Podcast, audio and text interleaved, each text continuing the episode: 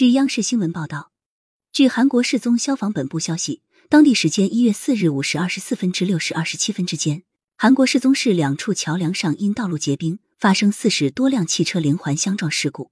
目前事故已造成十四人受伤伤者已被送往临近医院接受治疗。感谢收听羊城晚报广东头条。